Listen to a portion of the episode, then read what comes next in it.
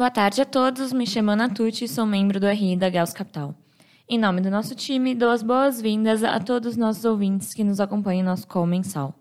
No episódio referente ao mês de novembro de 2023, vamos abordar o tema Procrastinando a Meta Fiscal.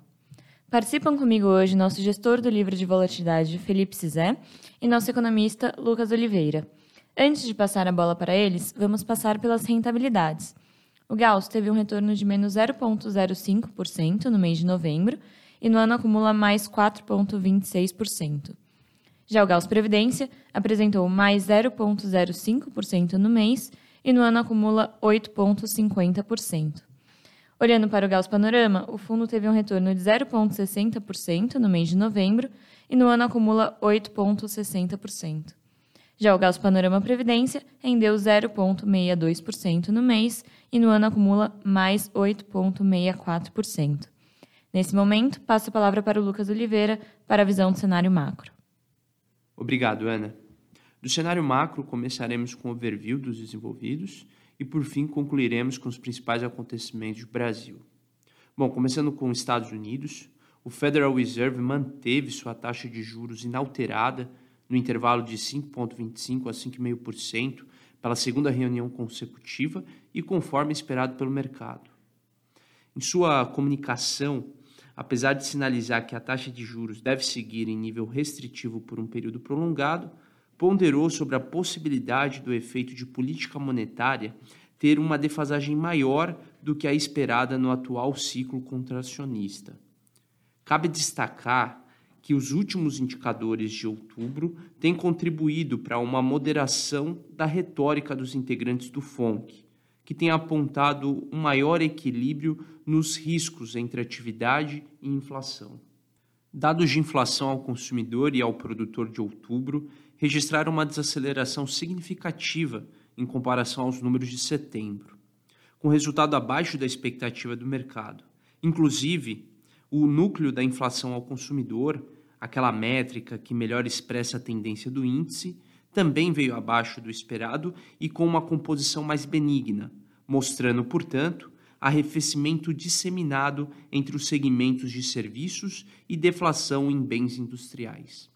Em relação à atividade econômica, números do mercado de trabalho voltam a perder força em outubro, com redução do ritmo de criação de novos postos de trabalho e menores pressões salariais. O contraponto veio com a segunda prévia do PIB do terceiro trimestre de 2023, que surpreendeu as expectativas no mercado, com um crescimento anualizado de 5,2%, acima dos 4,9% da leitura anterior. Diante disso, Dados observados em novembro corroboram com um processo de desinflação, combinado com uma leve desaceleração da atividade econômica, sem que a política monetária contracionista provoque uma recessão. Na zona do euro, a prévia do PIB trimestral registrou, conforme esperado, mais um fraco resultado de crescimento, reforçando a percepção de maior impacto do aperto monetário implementado pelo Banco Central Europeu. A desaceleração da atividade também se refletiu na prévia da inflação ao consumidor de novembro, contribuindo para um processo de desinflação em curso. Em linhas gerais, os indicadores correntes reforçam o cenário de que o Banco Central Europeu provavelmente encerrou o seu ciclo contracionista. No Japão, novembro também teve como destaque um fraco resultado na prévia do PIB do terceiro trimestre. Ao mesmo tempo, a inflação corrente ao consumidor continuou pressionada na leitura de outubro, inclusive na métrica dos núcleos. Apesar desta conjuntura, a retórica dos representantes do BOJ manteve o tom de mudanças graduais no atual regime monetário, o qual é guiado pelo controle do vértice de 10 anos da curva de juros soberano. No cenário doméstico, o mês foi marcado pela discussão sobre a possível alteração da meta para o resultado primário do governo central. Após um período de indefinição, prevaleceu a posição do ministro Haddad em manter a meta de equilíbrio fiscal. Porém, deixando em aberto a possibilidade de alteração para o início do próximo ano, caso a performance da arrecadação federal mostre fraco desempenho. A contrapartida, porém, da decisão de manter a meta fiscal foi a iniciativa governista de prever um menor contingenciamento dos gastos discricionários na Lei de Diretriz Orçamentária, garantindo assim crescimento real de 0,6% nas despesas de 24. A manobra governista acabou sendo rejeitada pela relatoria da LDO, reforçando, portanto, novamente um cenário de alteração da meta fiscal no início do próximo ano.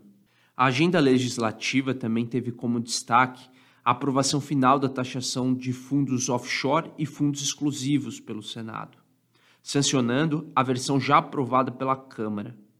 Ao final do mês, o Congresso instalou também a comissão mista para trâmite da medida provisória que trata do fim da dedução dos incentivos de ICMS da base de cálculo dos impostos federais, uma das mais importantes medidas de elevação da arrecadação federal. Indo para a esfera econômica, o mês foi marcado pela decisão do Copom, que prosseguiu seu ciclo de corte da taxa Selic ao reduzir a taxa básica em 50 base points. O comitê reafirmou o cenário de manutenção do mesmo ritmo de corte da taxa básica nas próximas reuniões do Copom. O Banco Central também reconheceu a benigna trajetória de convergência da inflação corrente e das expectativas para a meta de inflação. Os dados de atividade consolidaram a percepção do fraco desempenho da economia, reforçando a possibilidade de uma retração real do PIB nos dados do terceiro trimestre do ano. Por fim, a quinta edição bimestral do relatório de acompanhamento fiscal do Tesouro trouxe uma piora na projeção para o déficit primário de 23, saindo de menos 1,4% para menos 1,7% do PIB Apesar da deterioração das projeções oficiais para o resultado fiscal do ano corrente e da incerteza gerada em torno da meta fiscal de 24, as expectativas do mercado para o resultado primário deste e para o próximo ano não sofreram alterações relevantes. Bom, dito isso, passo a palavra para o nosso gestor de volatilidade, Felipe Cizé. Obrigado, Lucas. É, eu vou recapitular aqui como foi o mês de novembro para os ativos de risco e depois comentar nossas principais posições. É, bom, no mês de novembro, os índices de ações globais tiveram desempenhos bastante positivos. O S&P, por exemplo, subiu 9%, o Nikkei também subiu quase 9%, o dólar se enfraqueceu, o DXY aqui, por exemplo, caiu 3%, e as taxas de juros fecharam. Então, como exemplo, a gente traz aqui a Treasury de 10 anos, que fechou 60 basis points. É, do lado local, os ativos também tiveram performance, performances positivas. O Ibovespa subiu quase 13%, o dólar real caiu 2,5% e o DI janeiro 26 fechou 108 basis points.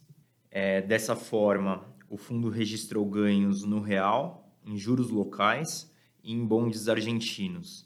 E do lado negativo, é, a gente teve perdas nos mercados de juros internacionais e moedas desenvolvidas. Falando agora sobre nosso posicionamento, é, aumentamos marginalmente o posicionamento em equities durante o mês de novembro. Na ponta comprada, a gente mantém exposição principalmente no índice Topix, no, no Japão, é, que é compensado predominantemente com uma posição vendida em Eurostocks. É, com relação à bolsa local, é, mantemos nossa posição comprada principalmente em seguradoras e shoppings e a gente reduziu a posição vendida no Ibovespa.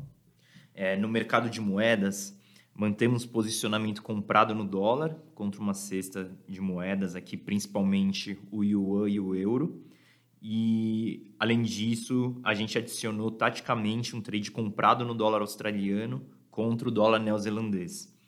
É, os dados de, de atividade e inflação na Austrália têm vindo mais resilientes, sugerindo que o Banco Central australiano ainda pode fazer algum ajuste de juros no ano que vem.